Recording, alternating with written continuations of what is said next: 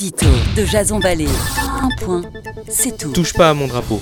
C'est en somme ce que s'est vu répondre l'exécutif par l'opposition ce week-end.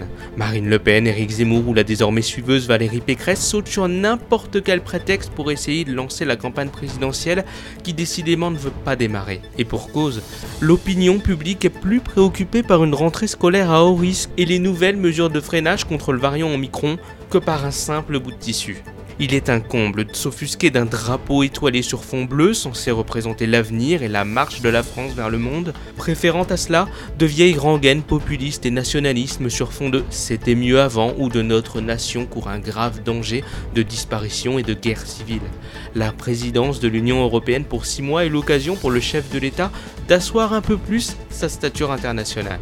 Alors que sa gestion de la crise Covid a amené Emmanuel Macron à un niveau de popularité record pour un président de la République sortant, gare à ne pas multiplier les faux pas. Un drapeau français couplé à un drapeau européen aurait été un choix plus judicieux et nous aurait épargné cette polémique stérile. Édito.